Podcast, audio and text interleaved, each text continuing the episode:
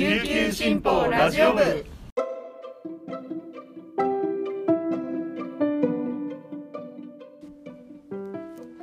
おはようございます。沖縄から届ける声の長官琉球新報ラジオ部です。2022年2月3日木曜日。本日のパーソナリティはデジタル推進局の田吹陽子が担当します。今日の那覇の予報は曇り時々雨。最低気温16度最高気温21度となっています。現在午前7時前ですけれども雨がまだしとしとと降っています。通勤通学の際は十分お気をつけください。そして今日は2月3日で節分。琉球新報の一面には元気いっぱいの子供たちの写真が掲載されています。めっちゃ真剣な表情でこれは何だろう丸めた新聞紙を豆代わりにして投げたっていうふうになりますね。豆じゃなくて今新聞紙投げてるんですね。使っていただきありがとうございます。あの豆ってなんか子供の頃投げるだけじゃなくて食べたりしてましたけど、まあ、特になんだろう美味しいっていうか、ま、豆だなっていう本当に素朴な味だなっていうふうにあの感想を抱いてたんですがなんか今振り返ってみたらあの豆っておつまみにしたら結構美味しいのではっていうふうに思うようになりました。早速今日ちょっと試してみたいなと思います。朝からお酒の話ですいません。それでは本日のピックアップニュースをお届けします。はじめのニュースです。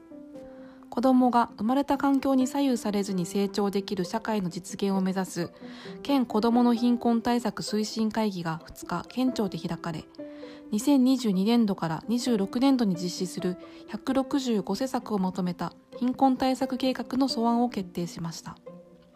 県は同日0歳から17歳の子を育てる世帯の困窮割合が23.2%になるとした最新調査の暫定値を報告。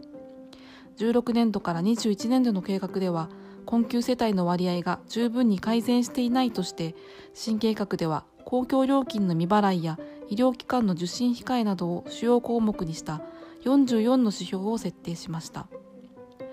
165項目の重点施策の中には家事や家族の介護などを担う18歳未満のヤングケアラーの実態調査や支援を追加しました。保護者への支援施策の中では SNS を活用した相談支援で悩みを抱えた妊婦と産婦人科へ同行する支援などを行います。また貧困の一因となる若年出産などの問題に対応するため児童生徒ら子どもの居場所づくりの一環として性に関する相談支援に力を入れるとしています。続いてのニュースは社会面からです。1月27日に沖縄市宮里の路上でバイクで走行中の男子高校生が沖縄署の男性警察官と接触した後右眼球破裂などの重傷を負った件で高校生の親族は2日琉球新報の取材に答え高校生の容体や様子などを語りました。関係者が撮影した写真からは接触時の衝撃の強さがうかがえます。発生から1週間インターネット上では不確かな情報が氾濫し高校生を誹謗中傷する書き込みも見られます。親族によると入院中の高校生は少しずつ食事を取れるようになり体力は回復しつつありますが怪我による精神的なダメージが大きいとしています。高校生の顔には右耳から右目にかけて接触した際に負ったとみられる数センチの傷が残ります。親族男性は高校生の心情を察し精神的にも辛い状況にある。県警には一日でも早く事実関係を明らかにしてほしいと語りました。最後のニュースは経済面からの紹介です。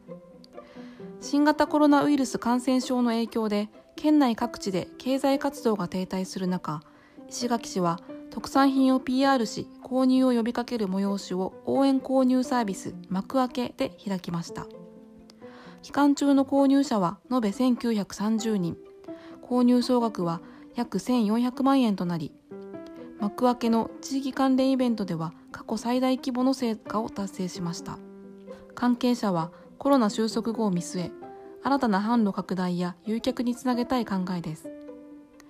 石垣市などは2021年11月下旬から約2ヶ月間にわたってプロジェクト23件を掲載しました。それぞれ応援購入の目標金額を設定しており約8割にあたる18件が目標を達成しました。青森メーカーの制服酒造は先島地方の黒糖を使った県産ラム酒を開発し出店。応援購入は目標金額50万円を3倍以上超える約166万円となりました。幕開けの担当者は他のオンライン催事と比較して東京や大阪といった大都市エリアからのサポーターが多いと指摘し県外需要の獲得につながっているとの見方を示しました。以上本日のピックアップニュースでした。今日紹介した記事の詳しい内容は琉球新報の紙面や琉球新報のウェブサイトにも掲載していますのでぜひチェックしてみてください。そして今日は木曜日一押し解説お休みです。皆さんとはここでお別れとなります。それでは今日一日が皆さんにとっていい日になりますように今日も頑張っていきましょう。いってらっしゃい。